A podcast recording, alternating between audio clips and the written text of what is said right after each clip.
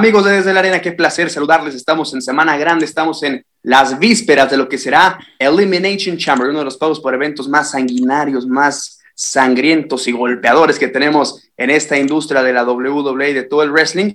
Y es para mí un placer presentarles en esta previa a un panel de lujo. Tenemos un tag team match México y Colombia. Por fin el profe tiene aliado. Así que primero voy por los de casa antes de, que puedan ver a ustedes al invitado lujo que está con nosotros. Vamos hasta Tampa con el profe Marlon Andrés Cáceres Delgado. Profe, ¿cómo está? Buenas noches.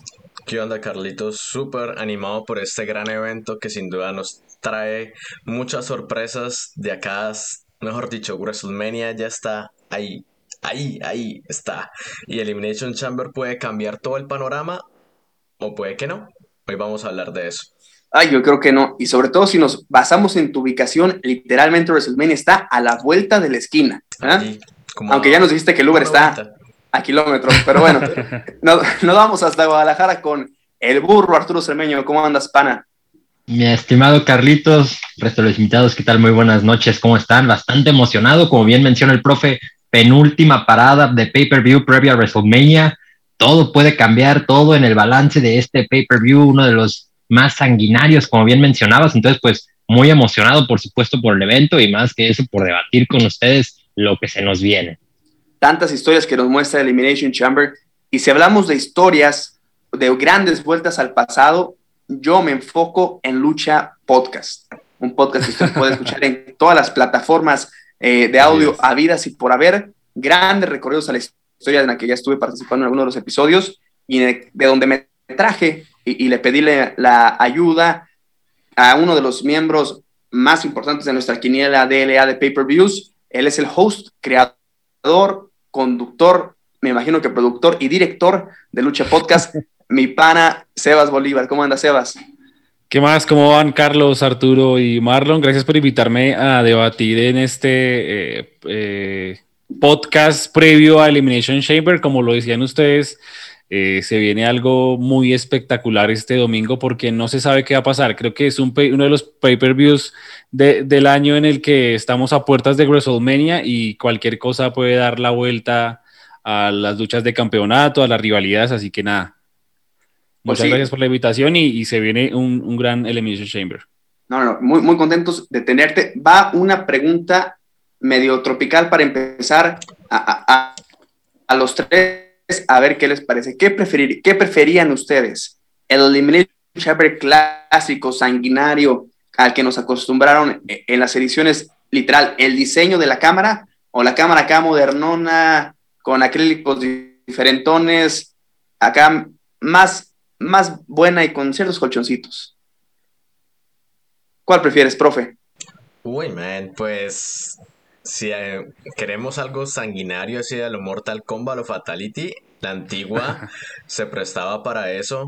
Tanto los acrílicos, el diseño, el piso, yo creo que fue lo que más me molestó a mí que cambiara de alguna forma. El otro diseño me gusta, creo que incluso hasta el público llega a ver mejor. Ah, se pueden hacer otro tipo de tomas, pero el piso y el acrílico que le colocaron ahora, pues como que no, más, sobre todo con lo que vi Otis el año pasado, eso no funciona para mí. ¿Qué, ¿Qué dicen ustedes? ¿Tú burro old school o de la era moderna? No, no, no, la verdad es que hasta la pregunta me ofende. Esta nueva casita de las muñecas a mí no, no me gusta para nada.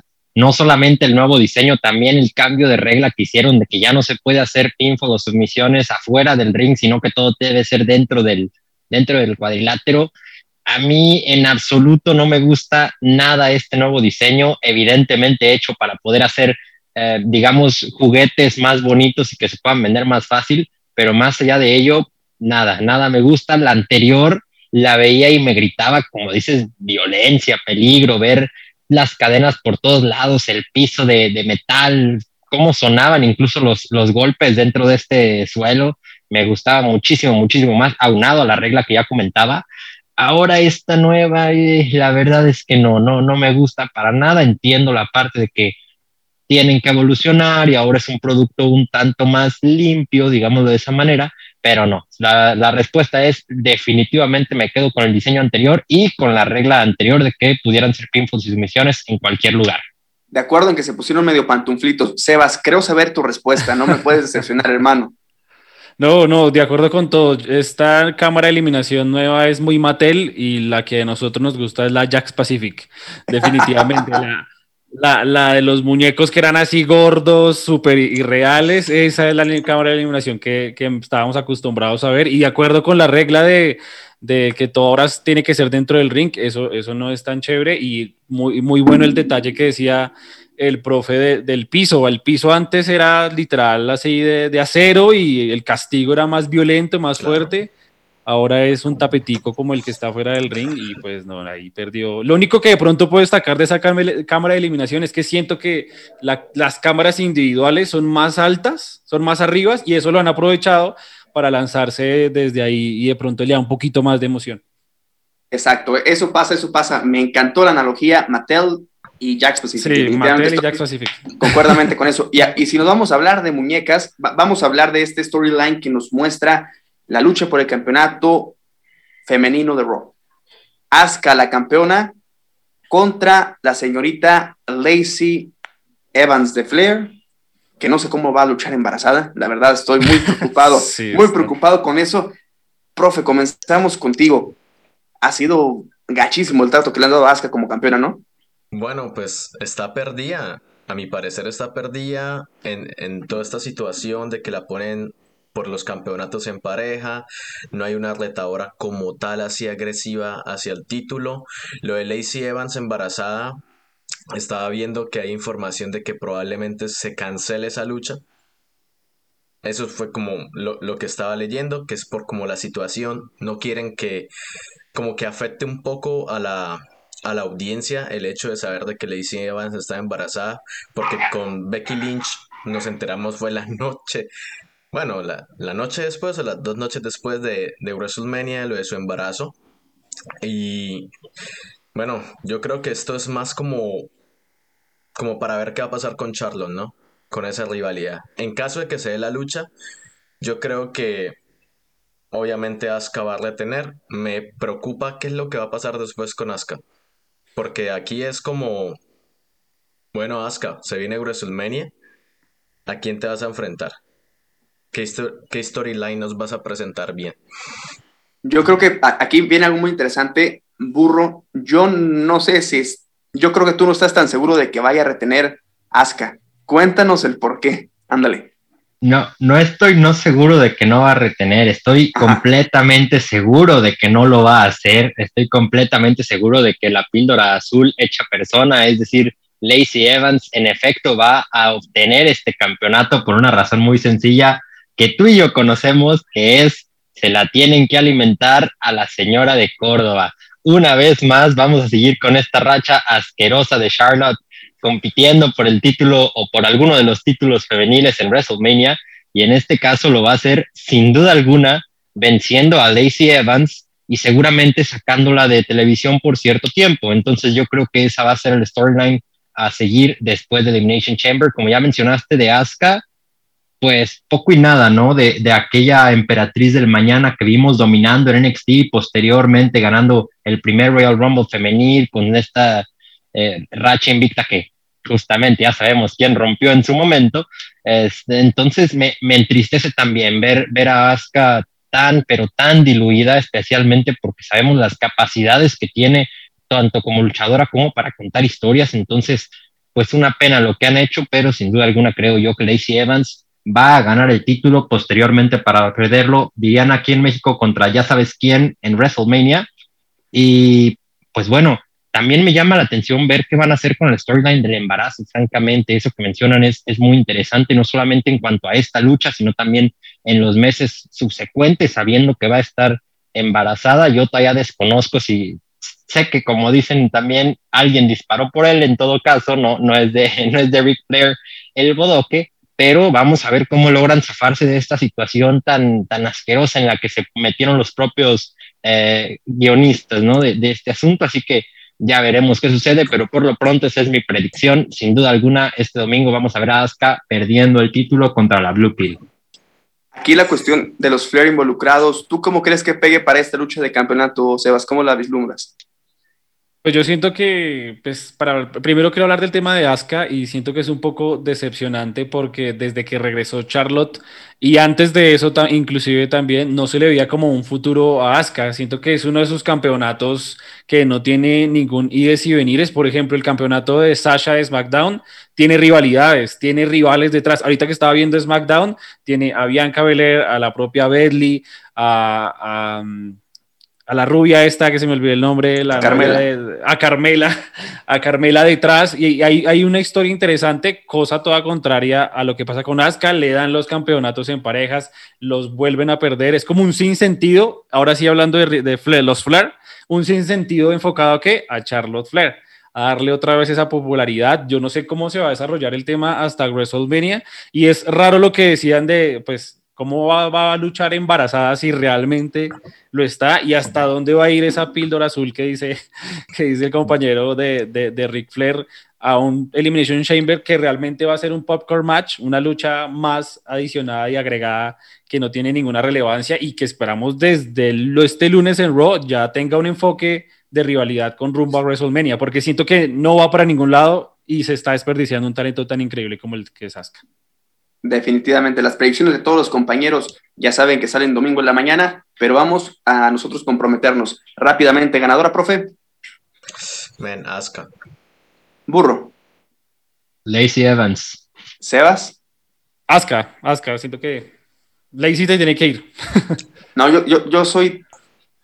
Eh, el profe metió una duda bastante clara sobre si se va a luchar o no. Yo no estaba informado sobre eso, pero yo voy por Lacey porque me gusta mucho el storyline que está armando Arturo, ese buqueo me encanta, me encanta, definitivamente lo, gozaría. Y hablando de luchas que también como que son agregadas nada más a, al aventón, yo no sé qué enfoque tiene quererle dar el storyline a Sasha y a esta Bianca, según yo, parecido al que le querían tener o al que todos imaginábamos de ese Sasha Bailey, de que iban a ser muy amigas, hasta campeonas juntas y que iban a desmadrar sobre WrestleMania ya no se pudo con ellas, se cambió, se cambió el plan, pero ahora tenemos que repentinamente son las retadoras número uno de los campeonatos en parejas de Naya Jax del profe y de Shayna Baszler del burro. ¿Tú cómo lo ves, Sebas? Yo lo veo muy parecido a lo que pasó en el 2007 cuando Shawn Michaels y John Cena ganaron los campeonatos en parejas, no sé cuántos meses antes de WrestleMania 23, algo así que de pronto pueden llegar a ganar los campeonatos, ¿por qué no? Y aumentar o darle a un peso más a esa rivalidad, siendo amigas y rivales, como, como dicen por ahí, volviendo las, volviendo las campeonas y eso dándole más peso a la rivalidad. A mí me parece interesante y fue sorpresa, ¿no? Sorpresa que pues, ahorita en SmackDown nos enteramos de que iban a Elimination Chamber a luchar por los, por, por los campeonatos, así que es, así lo veo yo.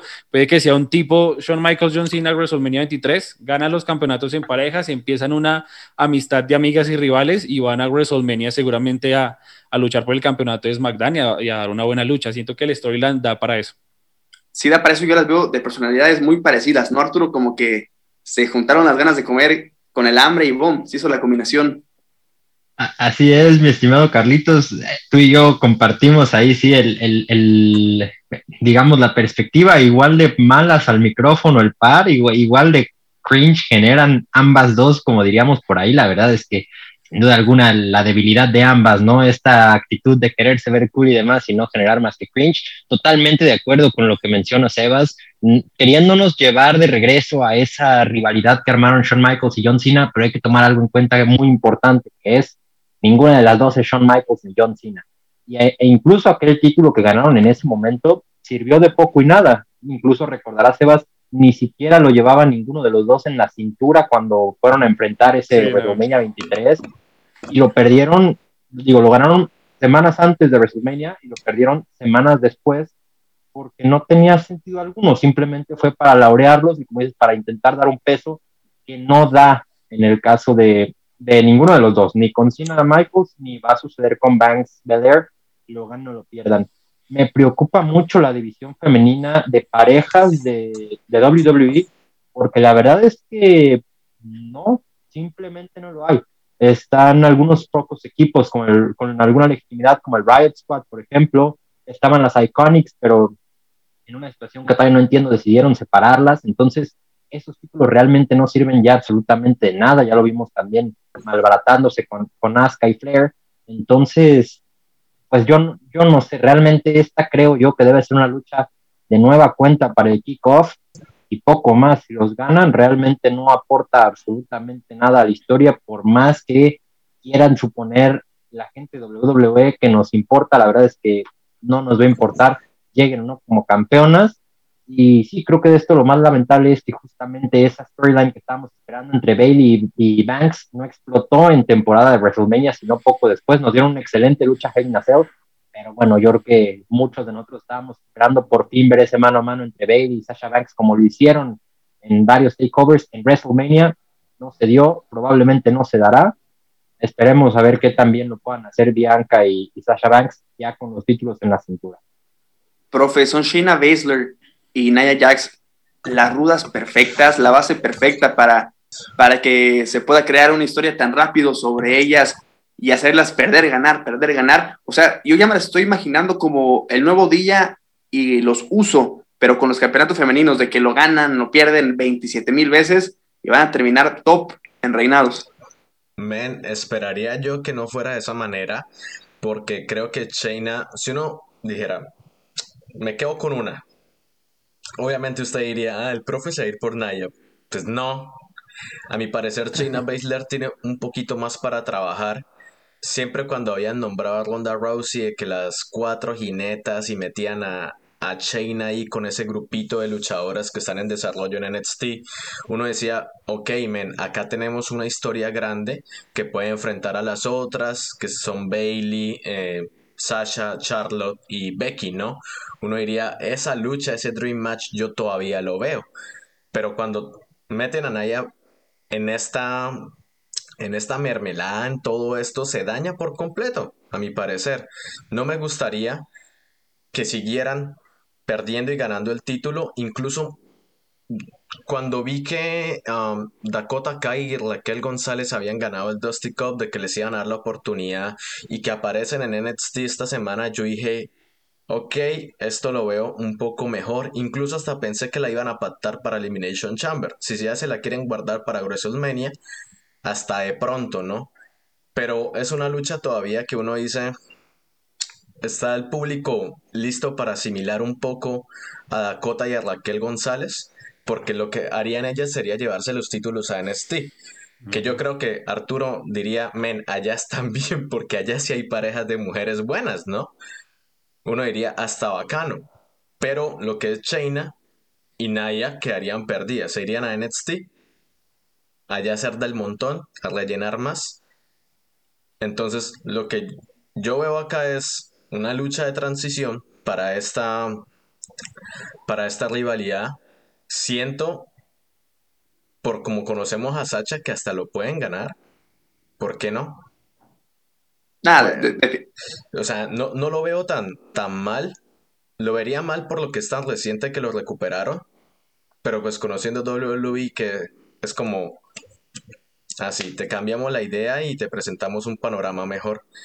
Aunque yo creo que el meme de Naya Jats de Oh my hold está como llevándolo, llevándola a otro nivel, ¿no? Entonces, ¿tú crees que el hold de Naya, de Jax la salvaría de, irse al abismo, literalmente? Pero bueno, yo, yo nada más quisiera poner sobre la mesa Shayna Baszler 2020 contra Shayna Baszler 2021 en Elimination Chamber hace un año eliminando a Raimundo y todo mundo, siendo la retadora más poderosa y desmadrante que podía tener Becky Lynch de cara a WrestleMania, y ahora siendo la campeona, como lo has venido haciendo desde hace mucho rato con Aya Jax, que yo siento que le estorba más que otra cosa. Predicción, Sebas, ¿quién la gana? La gana eh, Sasha y Bianca Belair. ¿Burro? Me voy a arriesgar con toda. Hoy de acuerdo, lo gana, lo gana el dúo dinámico al micrófono y esperemos muy pronto desaparezca ese título, que insisto yo, mientras no hay equipos no sirve de nada y como dijo el profe, que Bianca tenga su push, que diga que, que Shayna tenga su push personal y Anaya Jax, yo sigo haciendo campaña para que la manden de regreso al Performance Center. El profe. Sí, yo creo que concuerdo con ustedes. Ganaría Sacha y Bianca. Yo, pues definitivamente, para que seamos, para que seamos mayoría, y literal, ya, ya todos decantamos a Belair como la retadora para Sasha en WrestleMania, pero en caso de que necesiten ponerles un trompicón, algo ahí y querer hacer algo con el título femenino de parejas, podrían hacerlas pelear en Fastlane y ya las encaminan con dos semanas, ahora les van, van, enfréntense y odiense. Hablando... Dato, ¿eh? yo, yo puse solamente ahí, sigue mi apuesta en pie de dólares contra cacahuates a que va a ser Bianca Belair contra Sasha, por más que ustedes me decían que no y rebuscaban y buscaban, no hay ni duda, esta va a ser la, la, la batalla de WrestleMania y en la otra Charlotte wins. No hay No, esperemos, esperemos sobre todo en la segunda que, que la tienes. Tenemos un triple threat, una amenaza triple por el campeonato de los Estados Unidos. Eh, el maloso Bobby Lashley contra un hombre que yo no esperaría que en el roster principal tantas veces lo trataran de trapo como Matt Riddle, pero en lo que es el, el hard business y todo el mundo lo ha venido tratando bastante, bastante mal. Y Keith Lee entró al quite burro. Ya es tiempo como que el campeonato de los Estados Unidos cambie de cintura, ¿no? Debería hacerlo, debería hacerlo, pero creo yo que no se van a arriesgar, por lo menos no con la temporada de WrestleMania tan cerca. De hecho, el que sea un triple threat y no un mano a mano entre Keith Lee y Bobby Lashley, creo que nos da la respuesta de por dónde ves, por dónde va este asunto, especialmente, sin querer decirlo, en el Black History Month. Em, no hay forma de que el caucásico gane, creo yo que está ahí justamente para que The Hurt Business, en este caso representado por su CEO, que es Bobby Lashley, pues retenga el, el campeonato y siga con esta storyline de dominio. Que yo he dicho, celebro, la verdad es que Bobby Lashley, y, lo he dicho muchas veces, sigue siendo para mí el tipo, desde que no está Brock Lesnar, con la mayor credibilidad dentro del roster en cuanto al, al tough man que él puede ser realmente. Entonces, creo yo que si va a seguir este reinado de Bobby Lashley, por lo menos hasta que se quizá un mano a mano con Keith Lee, entonces sí, ahí romper esa, ese título y ya de paso crear una estrella mayor en, en Keith Lee. Lo que dice de Matt Riddle, a mí también me entristece bastante ver a un tipo con sus habilidades y, y con tanto carisma, además ser una y otra y otra vez atropellado en el roster principal. No es nuevo que las superestrellas de NXT, que los diamantes de NXT lleguen al roster principal a volverse carbón. Así que, pues bueno, creo yo que seguirá esa tendencia. Insisto yo, eh, retiene Bobby Lashley haciéndole ya el pin o seguramente el hurt lock a Matt Riddle. Oye, Sebas, hablando más o menos de eso de las estrellas, del carbón, yo vi que el ascenso del señor Keith Lee fue bastante rápido. ¿Tú crees que ya después de haber batallado quizá ya le metieron el freno necesario, no en un plan tan estelarista como lo querían pintar venciendo a Randy Orton y teniendo eventos estelares, ¿Tú crees que también ya sea tiempo para que un campeonato de los Estados Unidos lo ayude a reforzarse? Sí, total. A mí me gustaría ver a Kate Lee como campeón de los Estados Unidos, pero antes de ver a Kate Lee como campeón de los Estados Unidos, a mí me gusta soñar, soñar bastante, soñar como que Cesaro algún día va a ganar algún campeonato importante en WWE y, cosas así. Yo soñaba con literal que en algún momento el título de los Estados Unidos pasara a algo, otro miembro de, de, de Hard Business que MVP con Cedric Alexander o, o con, eh, con Shentel Benjamin ganara los campeonatos en parejas y que eh, Bobby Lashley fuera por el campeonato de WWE contra Drew y que ese Hard Business fuera un stable con todas las coronas de, de Raw. Eso soñaba yo y creí que en algún momento podía llegar a pasar porque nos lo dieron a atender en algunos Raw. Pero pues no sucedió. Así que, que si debería cambiar de manos, sí, sí, sí debería cambiar, pero creo que eh, Arturo da un, punto muy importante y claro, el tema del Black History Month de pronto puede, de pronto puede jugar ahí con el tema del título de Bobby Lashley, que puede o cambiar las manos de Kate Lee o mantenerlo eh, Bobby Lashley yo no estoy tan de acuerdo con que, con el, que, con que, Matt Riddle esté siendo muy mal manejado en Raw. Siento que el carisma es muy importante. Y si ustedes, no sé, a mí me pasa, no, no, no quiero decir que todos los Raw sean malos, pero sí son a veces difíciles de, de, de ver, son difíciles de, de, consumir porque son tres horas duras, tres horas en las que son monótonas y demás. Y cuando aparece Matt Riddle, que aunque no tenga el el estelarismo que, que, hiciéramos en Raw, son momentos en que uno dice, uff, está bacano, se está dando un nuevo aire a Raw, es algo para despejar. Entonces siento que tampoco es que esté mal manejado, sino que lo están utilizando de pronto para esos momentos de refrescar.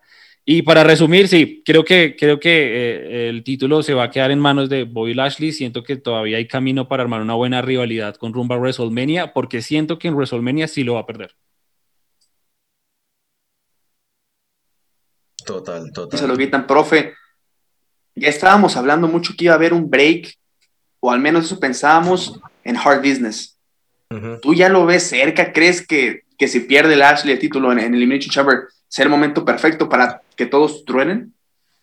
Uy, man, está complicado porque, pues en primer lugar, yo creo que si le quitan a MVP, a Bobby Lashley, creo que perdería un poco la credibilidad a Bobby Lashley, aunque el man pues se defiende en el micrófono, la figura de MVP ha sido importante desde que volvió. No me gustaría, y, y como dice Sebas, de que es un stable que puede llegar a ser algo bueno, pero tienen que tener un título más grande, así Claro. como, imaginen una evolución con solo el título intercontinental. No, no, no funciona, no Tal cual. funciona. Pero evolución tenía títulos en pareja, título intercontinental y campeón mundial. Uno dice, cabrón, ¿qué, qué es esta, qué es este dominio? Yo creo que Bobby Lashley debería dar ese salto. Yo creo que eso fue lo que nos prometieron cuando iba a volver. Y uno decía, quiero ver ese Bobby Lashley dándole en la jeta a Brock Lesnar. Quiero ver eso, quiero ver que lo destruya. O incluso, ¿por qué no? Porque Drew McIntyre todavía, por así decirlo, tiene algo guardado con Lesnar. Ahí esa, eso ahí que se puede seguir explotando. Un triple threat entre Bobby, Drew McIntyre y Lesnar por el título. No me sonaría tan descabellado a mí. Cero. Y si lo ganara Lashley, uno diría, ok, acá está la sorpresa, porque en primer lugar, ya Lesnar no, no sería como el dominante. Drew McIntyre volvería a perder, pero como ya ganó el año pasado, pues Drew, no todo se puede en la vida. No todo se puede, Drew. Y Bobby Lashley le hace el título a alguien que ha estado ahí bastante tiempo. Y si quieren un Coffee Mania, ¿por qué no un Lashley Mania? ¿No? Y lo dan y lo tienen, y lo tienen con un luchador grande, men, que tiene la calidad para, para darte unas luchas tremendas y que sería una rivalidad que uno diría, ok, ahora sí, que se desmadren, que destruya a todos con, con esa llave. Ya sufrí una cofimenia y ese storytelling no, no lo aguantaría con, con este el señor Lashley, sobre todo porque él es un powerhouse completo. O sea, ahorita ya lo están mid- midcardeando definitivamente, pero en sus inicios, uff, una bestia completa, SW, campeonatos pesados. Entonces, a, a él como que sí lo respetan un poquito más del trato que han tenido con Kofi. Muchachos, predicciones, burro. Bueno, simplemente añadir, ya vimos que Lashley puede con ese paquete y más, lo hizo en Impact cuando tenía literalmente todos los campeonatos que había en el roster, entonces definitivamente se puede. Mi pick es ese. Gana en este caso Bobby Lashley, haciéndole sea el Hurt Business, el Hurt Lock o el Pinfall a Matt Riddle. Pobrecito el Matt. Ali, ¿tú cómo la ves, Sebas? ¿Quién gana? Bobby Lashley, definitivamente. Ay, ya me están poniendo en un, en- un lugar que no tenía pensado. Profe, ¿con quién vas? Bobby Lashley. Pues bueno, ya no sé, ya no sé a dónde me quieren orillar, muchachos. Yo no pensaba dar esta predicción, pero como no me quiero rezagar en los puntos, yo también voy con la victoria de Bobby Lashley. Siento mucho peso, definitivamente mucho peso en el argumento que daba, que daba Arturo, la cuestión de BLM, el, el mesecito de, de la historia. Entonces yo creo que sí, eh, lo gana, lo gana Bobby Lashley. Yo no lo veo siendo multicampeón en alguna ocasión, pero ojalá y sí le consigan algo, algo grande y yo estoy deseoso de que ya truene en algún momento Hard Business y espero que sea lo más pronto posible. Pero bueno, ya le damos con eso y van las tres luchas estelares, las que más dan puntos. Pero tengo, tengo un predicamento. Siento que nos llevaron las cámaras mal. Ya lo estábamos comentando. Me gustó mucho que cuando menos en una se jugara el título máximo porque ya estábamos acostumbrados a que se vinieran jugando parejas, o cuestión de vamos a ver quién es el contendiente número uno en ambas, en ambas cámaras, pero me gustó que se incluyera que, que en Raw por fin se jugara el título, pero vamos a la de SmackDown. Una cámara para sacar el contendiente número uno o casi casi el mártir número uno para que se lo despache Roman Reigns después de haber tenido esa lucha encarnizada y endemoniada. ¿Usted cómo la ve, profe? ¿Cómo, cómo ve una cámara con talento suficiente como para que fuera de campeonato mundial, pero termina siendo de contendiente número uno? Bueno, men, la, la, la, cosa que es como están proyectando la figura de, de Roman, yo creo que si uno ve y uno dice, bueno, pues normal de que no compita, de que no defienda, es el campeón. Si, por ejemplo, Daniel Bryan en un Talking Smack dijo, le dijo a Paul Heyman, oh, le diste un contrato como el de Brock Lesnar a Roman. Por eso es que le está actuando así. Uno dice, esas cositas que deberían decirse en SmackDown, que a mi parecer ese programa debería, o sea, todo lo que dicen, men, que no está como tan scripted, tan al guion, le da más sentido a las luchas. Cuando Daniel Bryan dice algo así, uno dice, está bien de que Roman no, no lo defiende y que se enfrente luego al, al contendiente. Lo que no me gusta es que se enfrente después, porque uno dice, no me imagino la lucha que van a dar, porque va a ser buena, para que Roman en una o dos lanzas siga reteniendo, ¿no? Eh, me parece una tontería completa Siento que la lucha está buena. Tú dices talento. Obviamente tendríamos que sacar a Baron Corbin para que la palabra tuviera relevancia. pero puede presentarse un caso bueno. Yo, por lo que estoy viendo, siento que Edge va a querer ese título. No sé, es como lo más obvio si Roman llega a retener esa lucha contra el contendiente que gane de la cámara uno diría, bueno, pues nos enfrentamos al, jefe contra, contra Edge y todos en Tampa vamos a ir en contra de Roman sí o sí. La gente le va a importar cero que Roman haya pasado, no sé, una situación mala, se les va a olvidar todo eso, porque la gente, pues tú sabes que cuando ponen una figura como Edge o al Undertaker al frente, todos dicen, lo siento papi, mucha leucemia, mucha situación, pero ese es Edge al que tú estás ahí. Entonces, esperaría yo. Obviamente todo cambia si llega a ganar alguien que no espera y esa persona luego le gana a Roman. Que eso es un, caso tremendamente improbable. Sería muy raro, sí. Es muy raro que se llegue a ver eso, por cómo están presentando a Roman. Yo solo quiero que esa cámara al menos dure más de 30 minutos y que Daniel Bryan y Cesaro se partan la madre, Kevin Owens se va a partir también la madre, ya lo veo lanzándose así como Lucha House Party el, año pasado, pero pues todos sabemos que esto va para, para que Romancio siga con, con su título de jefe tribal y diciéndole a Echalodío cositas ahí raras que yo creo que le está diciendo como sucias. Call me by your name. es como, escógeme, escógeme. Hagamos, cosas como con Vicky. Así, cosas raras. Vamos a celebrar tú y yo juntos como con Lita. Así. no, pues que. No, pues que. Qué cosa. Yo también creo que todo va en figura de que Romano García siga como, como campeón. Pero, a ver, Sebas. Kevin Owens, Daniel Bryan, Sami Zayn y Cesaro. Yo divido cuatro top con Jay Uso, y Baron, y Baron Corbin, ese, ese, rey de los mequetrefes, como dijeran por allá. Entonces, la cámara sí estaba como con talento suficiente, ¿no? A mí sí me quedó debiendo que el perro mayor estuviera como mesa de cabeza dentro de la jaula. Sí, de acuerdo. Creo que hizo falta. Hubiera sido mucho más interesante que se jugara el campeonato universal dentro de la cámara de la eliminación, porque creo que, aunque es muy obvio, pero cualquier cosa puede pasar, como dice eh, Marlon, pues puede que de pronto gane el que gane la cámara y pierda el campeonato Roman, que, o sea, puede pasar, pero es casi imposible que suceda. Eh, siento que Byron, Corbin y, Jay Uso, pues Jay Uso no sobra, Byron Corbin sí creo que estuvo muy metido ahí a la fuerza. Jay Uso no tanto porque siento pues, que viene con el storyline y el tema de que el primo y demás.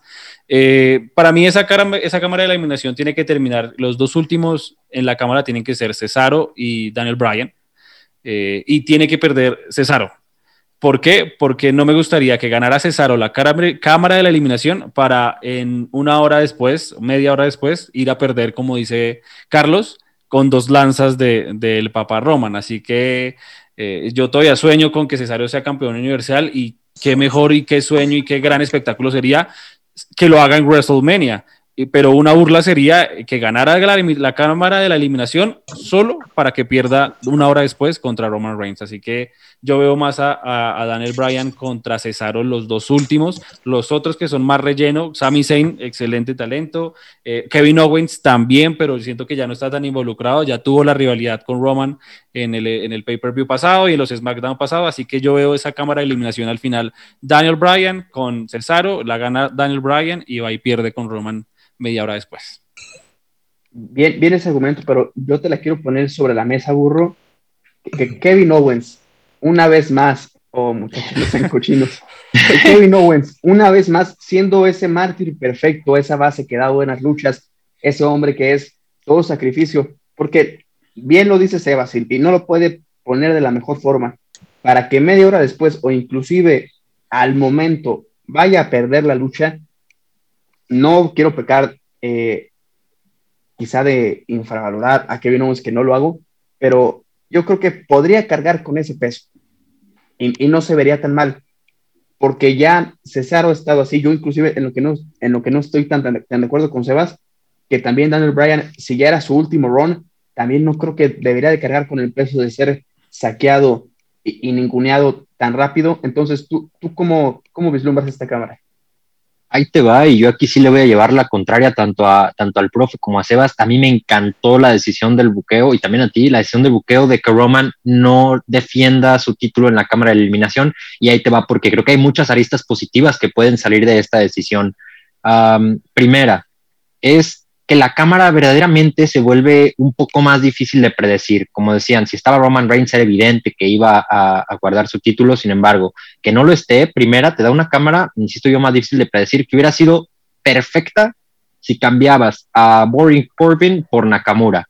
Si hacías esto de esta manera, asegurabas una de las mejores cámaras de eliminación de todos los tiempos en cuanto a talento individual se refiere dentro de, eh, que te podía dar infinidad de spots, los que tú me digas con, estas piezas, que ya lo han hecho unas contra otras, no hace falta que recuerde, por ejemplo, un Sami Zayn Nakamura en Takeover, Kevin Owens y Sami Zayn dándose en la madre totalmente, Cesaro te puede dar una lucha de cinco estrellas contra una escoba, y Daniel Bryan también sabemos que tiene quizás la mejor capacidad para contar historias dentro del cuadrilátero del roster actual y de los últimos 20 años. Entonces, creo yo que esa decisión sí me gustó, porque, insisto, no sabes quién lo pueda ganar o no tan fácilmente como uno creería. Además, el hecho de cómo han llevado el personaje Roman Reigns tiene, y sobre todo siendo un Paul Heyman guy, que sabemos que él es por excelencia el abogado del diablo en WWE, y, el tipo que siempre sabe cómo sacar provecho a las situaciones jurídicas dentro de la empresa, tiene todo el sentido del mundo.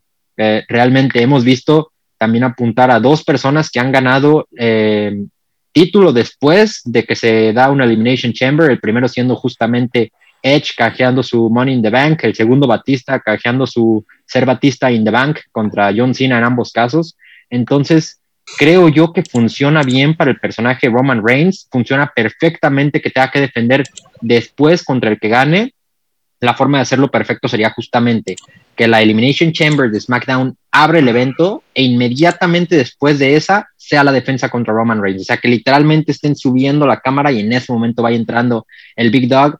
Y ahí sí, un squash de, dos lanzas, quizá, o incluso si llega a poner la mínima defensiva, algo muy por el estilo de lo que se acordarán hizo Jeff Hardy contra CM Punk en la segundo canjeo de su Money in the Bank, que también sirvió mucho para elevar a ese talento en, a Jeff Hardy en su momento, creo yo que podría funcionar aquí nuevamente. Sea Kevin Owens, sea Cesaro, sea Daniel Bryan, especialmente que tiene esta historia tan de underdog eh, per se, gana el Elimination Chamber brutal con todos los spots que se puedan, más allá que tienen a Baron Corbin, insisto yo, todos los demás pueden darnos locuras dentro de la cámara. Entonces lo gana inmediatamente después, pone dos o tres movimientos contra Roman y se ve que le está poniendo todas las ganas, pero es insuficiente, creo yo, que ahí ya estás armando a otra figura también, no solamente Roman Reigns. Entonces yo sí aplaudo la decisión, a mí sí me emociona mucho ver lo que pueden hacer y realmente no sé quién pueda ganar. Además, insistir, Roman ganó su título de forma sucia, porque entra tarde en el triple threat de, de Fiend y Braun Strowman.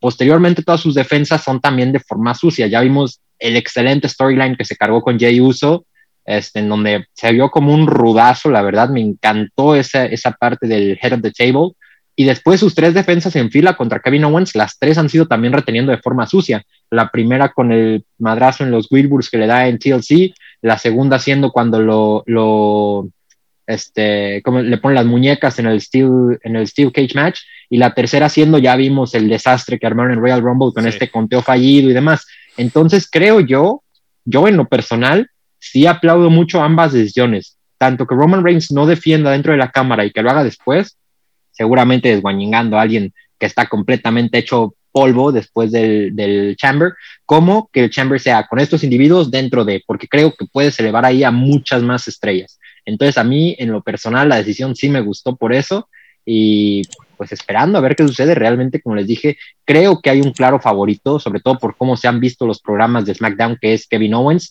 Creo yo que el que va a entrar primero y más va a lucir, algo muy parecido a lo que les dije en el Rumble, que son las entradas tempraneras que duran un chingo. Creo yo que algo así va a ser Cesaro, durando un montón, este, luciéndose, quizás siendo el que más eliminaciones tenga, pero al final perdiendo. Y al final con Roman Reigns oportunista, desmamando a quien sea que gane. Entonces, a mí sí me gustó la decisión, sí espero con ansias ambas luchas por lo que se puede llegar a hacer. Y pues nada, básicamente esa es mi, mi exposición de motivos sobre por qué sí fue una buena idea todo este, todo este buqueo. Bueno, muy bien, definitivamente me gustó. Es hora de mojarnos. Las dos cosas que se van a preguntar, ¿quién gana? Y si retiene Roman. Así la voy, la voy a poner, profe. Oh, man. Um, ¿Quién gana? Daniel Bryan y retiene Roman. Ah, la misma con Sebas, ¿no, Sebas? Sí, de acuerdo. Gana Daniel Bryan y, y retiene el Big Dog. Señor Don Burro. Yo sí me voy por el póker de defensas sucias. Va a ganar Kevin Owens el Elimination Chamber y va a retener Roman Reigns. yo también, yo a Cesaro no lo incluyo en el. Yo, yo, no lo incluyo en el sí, juego no. a Cesaro porque ya está agarrando pedo Mesías, ya no va a estar ahí involucrándose tanto.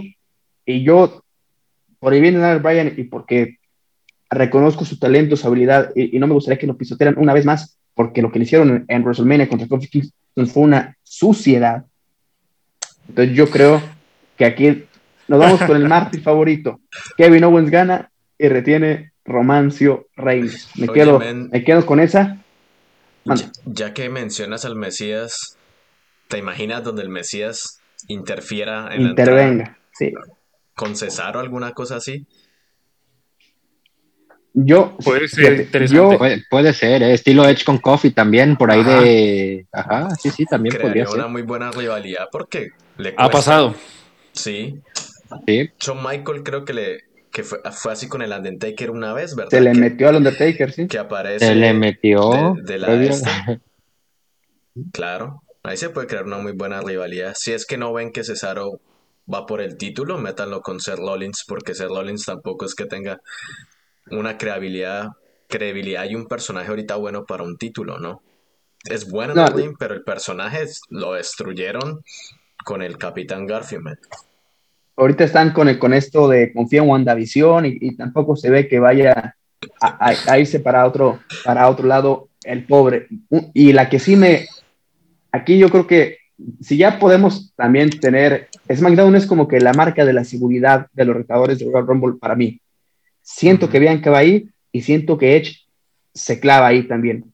Lo que me hace tener mucho miedo con la cámara de eliminación del campeonato de la WWE. Eh, El inderrumbable, inde- indestructible, impenetrable eh, Drew McIntyre se enfrenta a Sheamus, a AJ Styles, a Randy Orton, a Jeff Hardy y a Kofi Kingston. La cuestión de The Miz fue muy inteligente. O sea, eh, eh, bajo la lógica que tanto se les había criticado de, ay, güey, si es el Money in the Bank, ¿para qué lo ponen adentro? Eso me parece muy bien.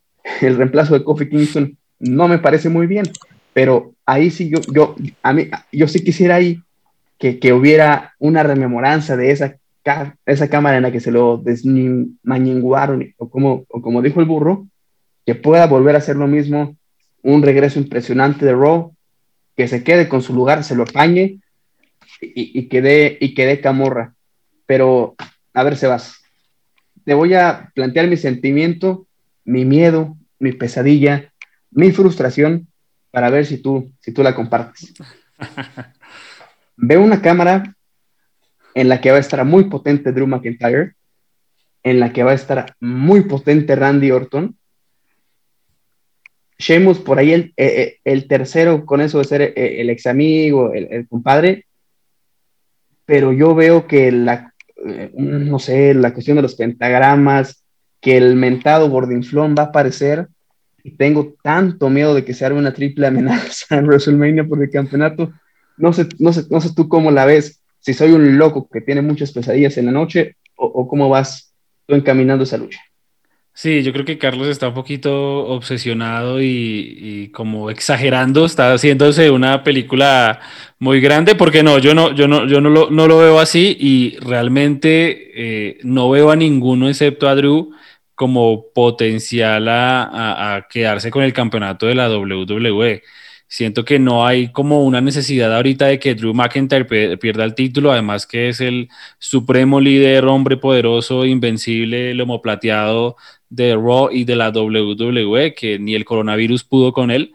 Entonces siento que no, no hay, o sea, no hay como esa rivalidad o ese quién pueda vencerlo en, la Elimination Chamber. Y que si se llegara una triple amenaza, como dice Carlos, no, realmente sería algo igual que lo de Roman Reigns, que si llegara a perder este domingo, casi imposible. Ojalá no, yo también ahí estoy de acuerdo, ojalá no, no, no me gustaría que, que, lo metieran como triple amenaza, pero y tampoco creo, creo que de pronto el único más opcionado que pueda llegar a ganar ese Elimination Chamber de no ser de Drew McIntyre es AJ Styles, es el único. Y eso que tampoco lo veo perfilado, viendo los últimos Raw, a ser, a ser campeón de WWE. Randy Orton no creo que le den otro título más. Siento que su construcción con The Finn tiene que seguir porque es algo muy interesante y que no le están dando cierre todavía. Eh, Kofi Kingston también, nada que ver. Otro Baron Corbin igual metido de puro relleno por el tema de la estrategia del Miz. Y Sheamus, claro, es el compadre, es el pana, el parcero de, Drew, pero tampoco, o sea, siento que, no sé, no sé qué piensan ustedes, que ninguno de los que están en la cámara de eliminación compitiendo contra Drew McIntyre tiene un perfil como para decir, pues pucha, es que ese, ese, ese, le puede quitar el campeonato, como que sí lo que estamos hablando con SmackDown, es que Cesaro puede, es que Daniel Bryan puede, pero acá ninguno, aquí no vemos que alguien que es tan poderoso o que le han dado esa imagen de supremo líder como Drew McIntyre pueda llegar a perder el título. Yo, yo definitivamente, a mí sí me está, también, a ver, hice muchos programas, o sea, yo no me refería a que había muchos potenciales, yo solamente en cómo, en cómo iban a lucir. Yo no creo que también te hayas comido mi, mi novela burro, tú cómo vislumbras esta cámara de la eliminación, la pretensión y las pesadillas. Yo vislumbro justamente tus peores pesadillas convirtiéndose en realidad, creo yo que uno de los, de los matches que ya están pactados, entre comillas, digámoslo, sin estar escritos, es Randy Orton contra The Fiend, pero no en un, no en un triple threat, sino en un mano a mano. Entonces, creo yo que es aquí en donde vamos a ver a esta especie de capullo, huevo, embrión que está convertido de Fiend desde que lo chamuscó Randy Orton intervenir y entonces sí empezar a, crear la, lucha para el mano a mano. Creo yo también que en este chamber se puede empezar a crear lo que va a ser WrestleMania.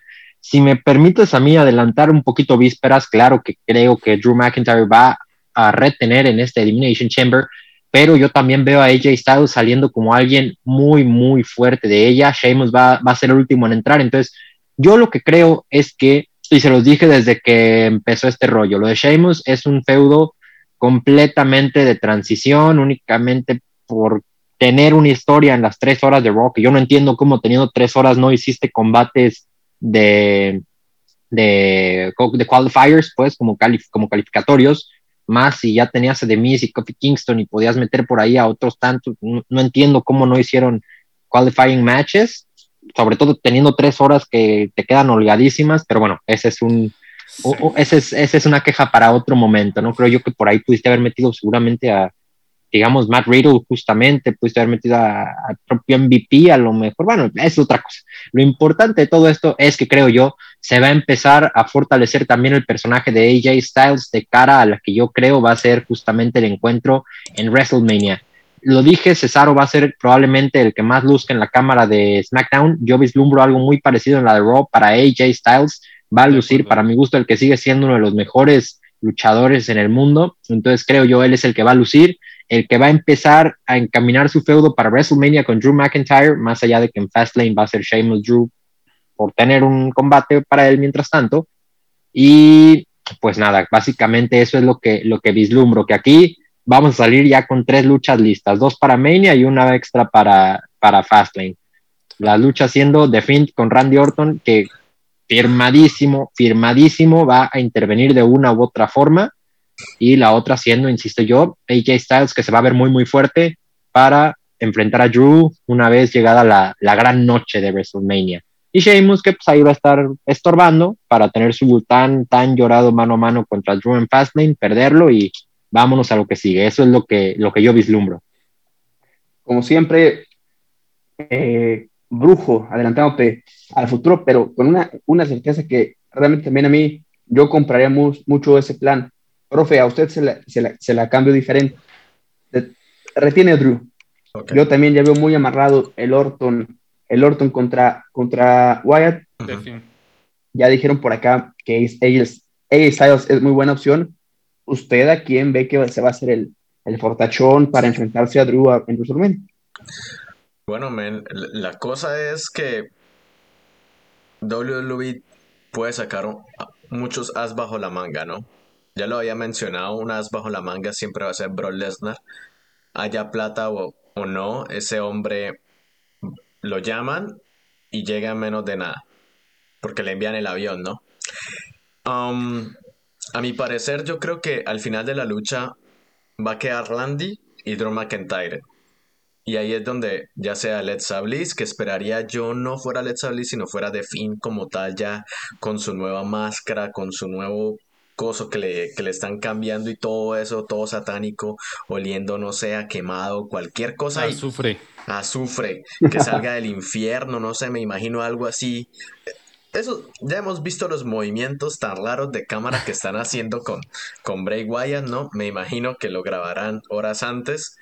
Algo así saliendo del infierno y llevándose a Randy Orton y Drew McIntyre quedándose ahí como.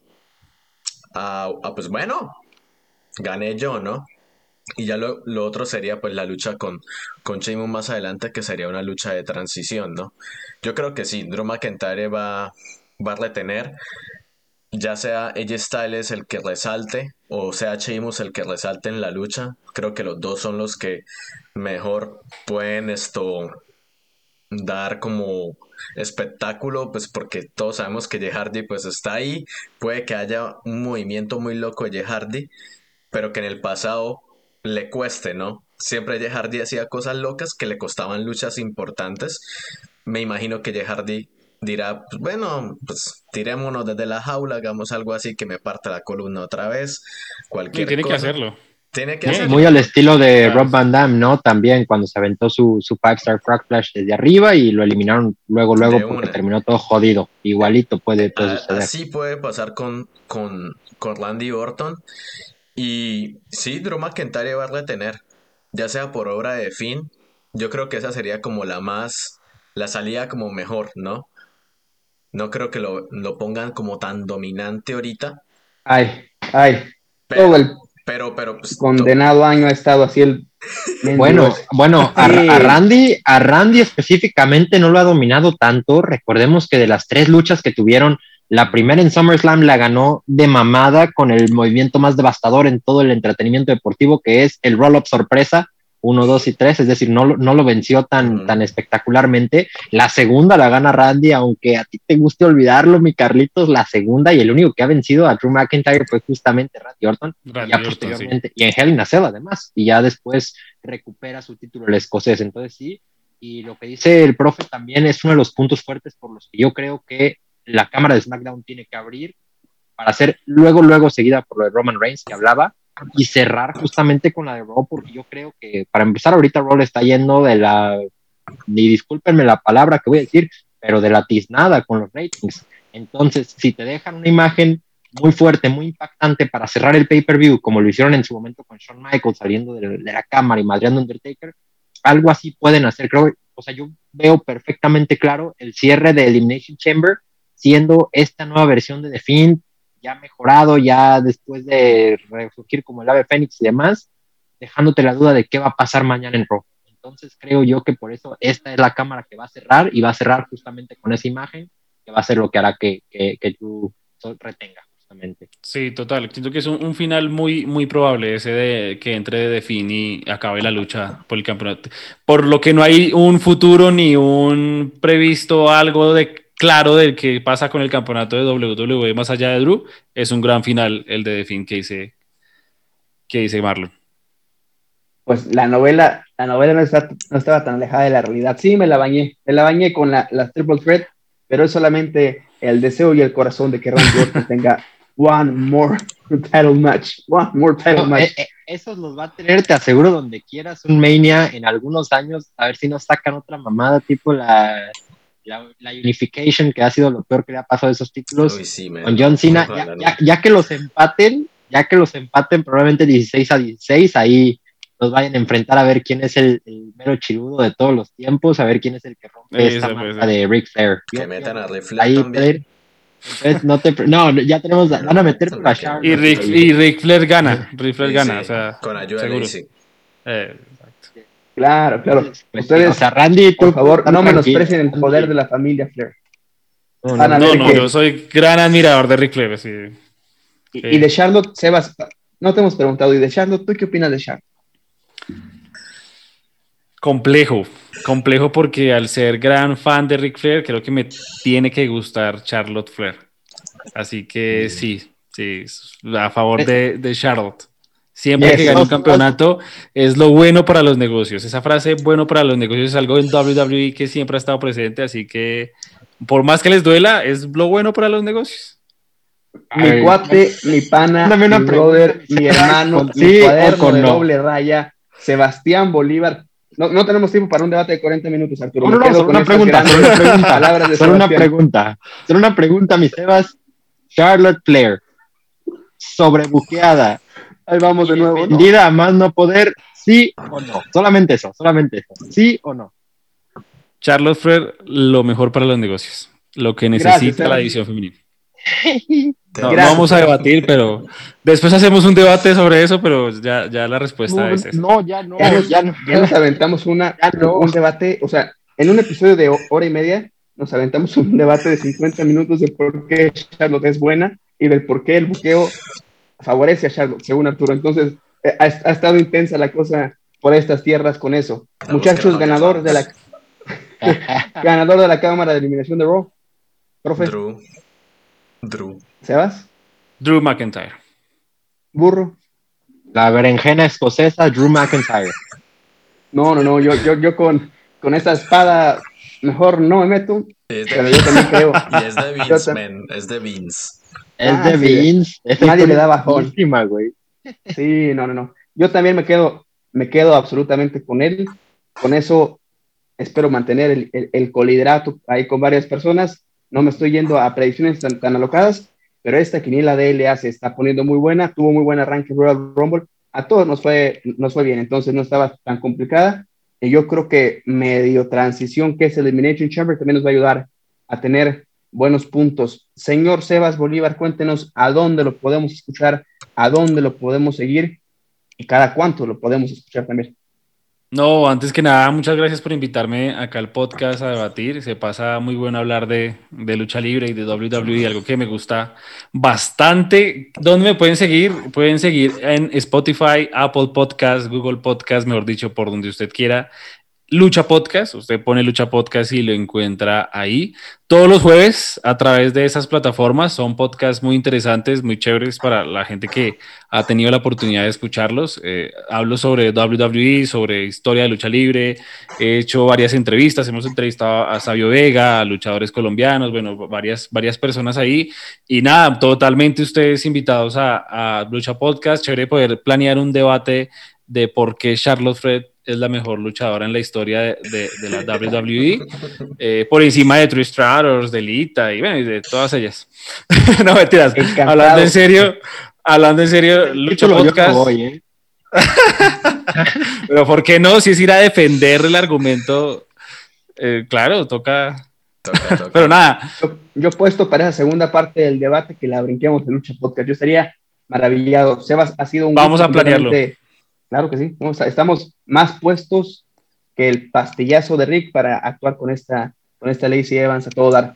La verdad, muy contentos de haberte tenido y gracias Muchas por ser el gracias. primer invitado de los participantes de la quiniela.